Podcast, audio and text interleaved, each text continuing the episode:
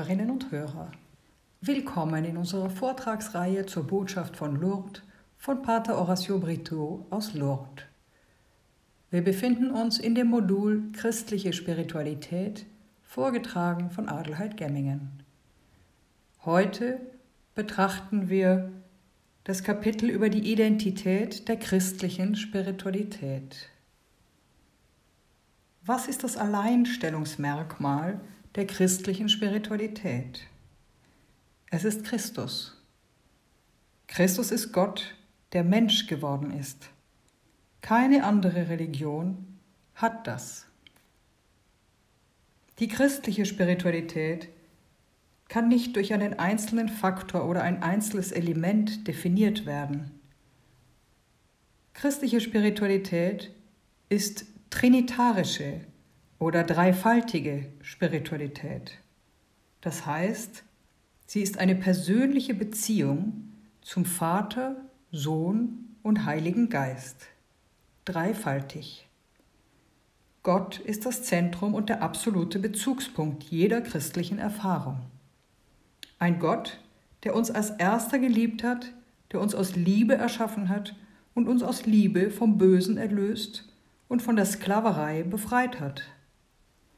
Ein Gott, der uns sein eigenes Leben geben will, damit wir an seiner Glückseligkeit teilhaben und das ewige Leben erlangen.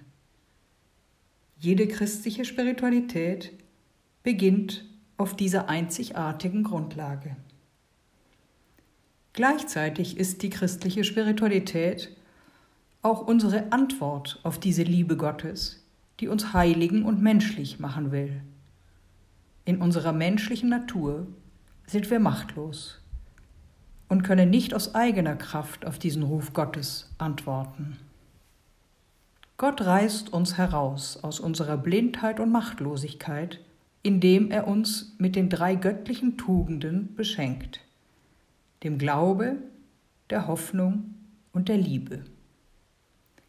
Gehen wir näher darauf ein. Die göttlichen Tugenden befähigen die Christen in Verbindung mit der heiligsten Dreifaltigkeit zu leben. Sie werden von Gott in die Seele der Gläubigen eingegossen, um sie fähig zu machen, als seine Kinder zu handeln und das ewige Leben zu verdienen. Der Glaube ist jene göttliche Tugend, durch die wir an Gott und an all das glauben, was er uns gesagt und geoffenbart hat und was die heilige Kirche uns zu glauben vorlegt. Denn Gott ist die Wahrheit selbst. Im Glauben überantwortet sich der Mensch Gott als Ganzer in Freiheit. Darum ist der gläubige Mensch bestrebt, den Willen Gottes zu erkennen und zu tun. Der aus Glauben Gerechte wird leben lesen wir bei Römer 1, Vers 17. Der lebendige Glaube. Der lebendige Glaube ist in der Liebe wirksam, wie wir bei Galater 5, Vers 6 lesen. Der Jünger Christi, also wir alle, müssen den Glauben bewahren und aus ihm leben, ihn bekennen, ihn mutig bezeugen und weitergeben. Aber der Glaube ist gleichsam Tod ohne Werke. Die Hoffnung ist jene zweite göttliche Tugend, durch die wir uns nach dem Himmelreich und dem ewigen Leben als unserem Glück sehnen, indem wir auf die Verheißungen Christi vertrauen und uns nicht auf unsere eigenen Kräfte, sondern auf die Gnadenhilfe des Heiligen Geistes verlassen. Die Tugend der Hoffnung entspricht dem Verlangen nach Glück das Gott in das Herz jeden Menschen gelegt hat. Sie nimmt in sich die Hoffnungen auf, die das Handeln der Menschen beseelen. Sie läutert sie, um sie auf das Himmelreich auszurichten. Sie bewahrt vor Entmutigung, sie gibt Halt in Verlassenheit. Die Hoffnung macht das Herz weit in der Erwartung der ewigen Seligkeit.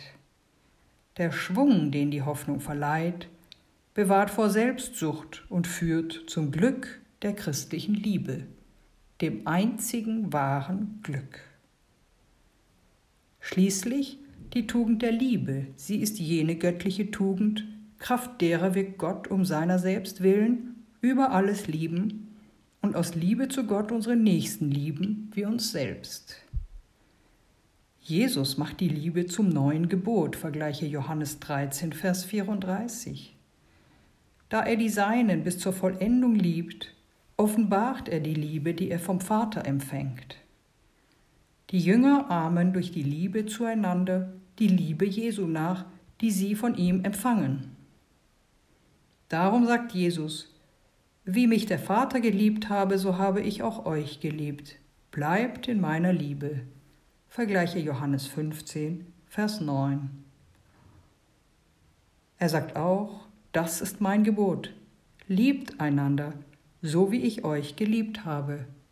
Vergleiche Johannes 15, Vers 12. Die Liebe steht über allen anderen Tugenden. Sie ist die erste der göttlichen Tugenden. Es bleiben Glaube, Hoffnung und Liebe, diese drei, doch am größten unter ihnen ist die Liebe. Dies kennen wir aus dem ersten Korintherbrief 13, Vers 13. Die christliche Liebe sichert und läutert unsere menschliche Liebeskraft. Sie erhebt sie zu übernatürlicher Vollkommenheit, ja zu göttlicher Liebe. Die Frucht der Liebe sind Freude, Friede und Barmherzigkeit. Die Liebe verlangt Wohltätigkeit und brüderliche Zurechtweisung. Sie ist Wohlwollen, sie will gegenseitig sein, sie bleibt uneigennützig und großzügig. Sie ist Freundschaft und Gemeinschaft.